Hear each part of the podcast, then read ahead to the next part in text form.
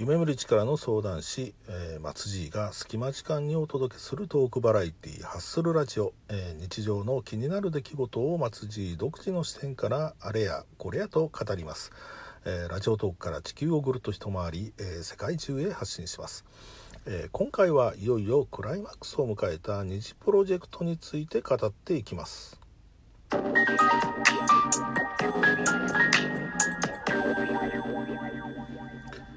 はい、えー、そういうわけで、えー、二次プロジェクトなんですけども、えー、これはあの Hulu で配信をされているオーディション番組で、えー、現在パート2が配信中という形です。でこのプロジェクト自体あの JYP エンターテインメントという韓国の、えー、会社と,、えーと、日本のソニープロジェクトの、まあ、共同プロジェクトという形で進められているものです。で去年の7月ぐらいから、えー、グローバルオーディションという形で、えーと、1万人の方が応募されてで北は札幌、えー、仙台東京名古屋大阪、えー、福岡あと海外でも、えー、ハワイロサンゼルスというところで各地でこう、え応募者を選抜をしてきたと。で、えー、そこで選抜された26名の候補者が3泊4日の東京合宿に参加をして、えー、そこで審査を受けて、えー、14名に絞り込まれると。でここまでがパート1なんですね。でパート2、えー、今やってるパート2はその14名えー、14名なんですけども、えーと、1人自体という形で、まあ、13名という形で、えー、韓国のソウルで6ヶ月間練習生として、まあ、トレーニングを受けながら、えー、デビューに向けての審査を受けていくという形です。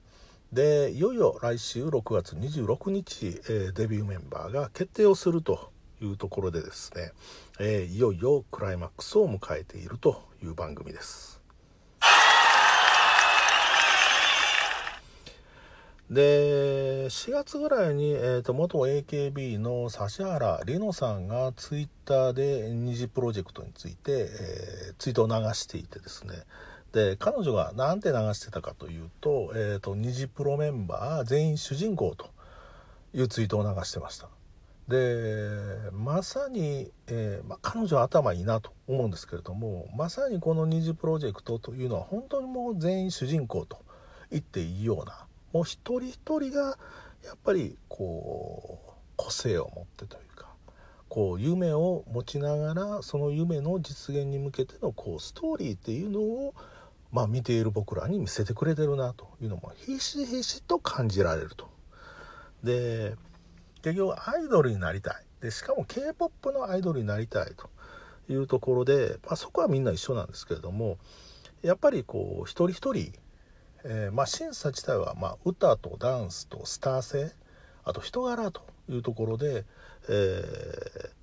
審査されていくんですけれども。でやっぱりその歌が得意だけどダンスが下手な子とかダンスはできるんだけども歌が下手という子もやっぱりいてですね。やっぱり人それぞれ得意不得意はありながらただそのこう自分の強みを、まあ、どうやって引き伸ばしていくかと。でかつ弱みをどうカバーしていくのかというのをやっぱりこう自分と向き合いながら、えー、もうひたむきに取り組んでる姿っていうのは本当美しいなというふうに思いますと。でやっぱりそういった部分で一人一人得意不得意は違うしという、まあ、スキル面だけじゃなくてやっぱりそのメンタル面でやっぱり課題を抱えている子という子もいてですねまあその歌もダンスもやっぱり何でしょう他の人と比べても本当に実力っていうのはこの子は絶対あるなという思う子でもやっぱりプレッシャーに負けてその実力が発揮できない子っていうのはいるんですよね。で付け加えて言うとさらにこう成長をこうグーッとしてるんだけれどもどこかで壁にぶつかってしまう。でその壁にぶつかって、えー、スランプを抱えているまあ、そういったメンバーもいるというところで本当に何でしょうこうやっぱりまあガチで厳しい。で緊張感、まあ、緊張感が高い、まあ、ハイテンションの中でそのいかにプレッシャーに負けずステージ自分のパフォーマンスを楽しむことができるか、まあ、そこにはやっぱりこうまあ提案としては夢を夢を実現したいという思いの、まあ、強さみたいなことをバネにしながらこうみんなひたむきに練習をやっぱり一人一人重ねていくんですけれども、まあ、それが、えーと、順調にいったりあるいはこううまくいかなかったりっていうのが、まあ、常にこう3分間という中のパフォーマンスの中でこう問われ続けているっていうのは本当にこう厳しい中で、えー、やっているんだなとで思います。でですね、えー、もう一つ美しいなと思っているのがそのまあ一人一人自分と向き合ってやっていくというのは一つそうなんですけれどもその中でもそのチーム意識仲間意識みたいなのをこうしっかり持ってやってる、まあ、そこはまた美しいなというふうに思います。例えばこう歌がこううまく歌えないと一人で練習してるわけです練習あのトレーニングルームで。でその中にそう一人で練習してるとこう他のメンバーがよが集まってきてここはこうしたらいいんじゃないとかこういうふうに歌うんだよみたいな、まあ、そういう教え合うっていうんですかね、まあ、そういった部分のこう助け合いみたいなものが、まあ、すごい美しいなと思います。でやっぱりこう一つ、まあのガールズグループとしてやっぱりその統一したカラーみたいのを出していかないといけないというのを彼女たちは本当にしっかり分かっていてでやっぱりその中でこう同じ仲間としてそういう意識持って教え合っていくんだと。ただそのガールズグループの中でも、まあ、そういった協調性、まあ、一つのカラーをみんなで出していくっていうのは大事なんですけれどもそれだけでは実はダメでそのやっぱり自分のパートになったらこう自分のパート自分らしさをこうきっちり発揮していくっていうでそこで、えー、観客を引きつけていくっていうのはやっぱり求められてるんですよね。まあ、そういう中で言うとこう協調性を保ちながらこう突き抜けた自分の個性を見せていかないといけないというところで非常にやっぱり彼女たち、えー、難しい課題を取り組んでるんだなというふうに思います。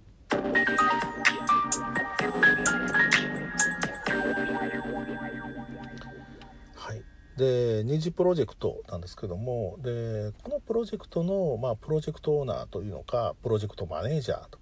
いうのか、えーまあ、そのトまあ、プロジェクトのトップが、えー JYP エンターテインメントの社長さんのパク・ジニョンという方です。で彼自身アーティストとして、えーと、ヒット曲も、まあ、何曲か持ってたりもしますしで作詞家でもあるし作曲も家でもあるとでかつプロデューサーでもあってでこれまでも TWICE2PM あるいはワンダーガールズというグループを成功させてきた実績があるというところです。でこの番組を見ていて本当にこう3分ぐらいのパフォーマンスをこう見て、えー、このパク・ジニョンさんが、えー、コメントを出すんですけれどもこのコメントが実に深い。でかつ的確にやっぱり一人一人の課題をこうきっちり伝えていく言ってる。だからあなたは歌がもうどうしても音程が不安定ですと。そこは絶対直してください。という要求する時は本当にもう厳しいいくら厳しくてもそれをはっきり伝えてそれをクリアしろという課題を提示しますしでやっぱり飛び抜けたこうパフォーマンスを見せた時にはもう本当に手放しで本当に褒めちぎっている姿勢っていうのはすごいこう見ていてこう爽やかというかすっきりするそういう形です。でやっぱりそういうパク・ジニョンからもらったコメントっていうのも一人一人の練習生がこうやっぱり真摯に受け止めてそれにやっぱり、えー、向き合っていく向き合ってトレーニングしていくというのがこう見ていて分かる伝わってくるんですよね。でまあそういったパク・ジニョンと練習生一人一人のつながりっていうのがやっぱりこう感じられるでそこもこの番組の一つの魅力だなというふうに思っています。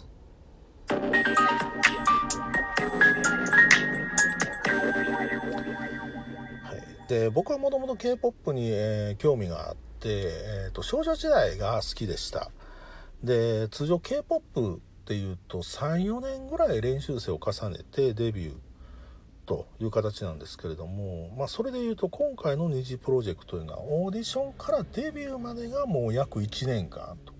いう形ですので、まあ、通常のこう k p o p グループのデビューまでの過程とは少し違った形になってるかなと思います。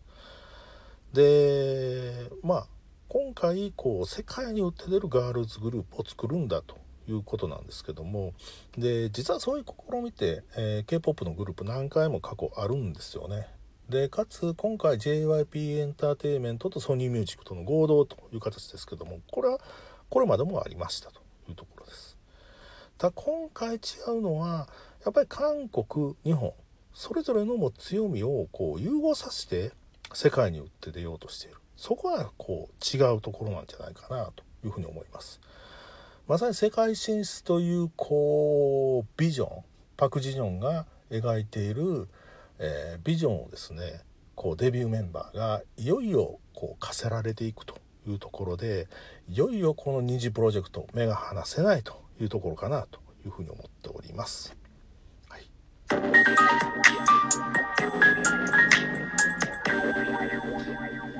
はい。どうもお聴きいただきましてありがとうございます。で次回はちょっと K-POP つながりということで、えー、ボアについて語っていきたいと思います。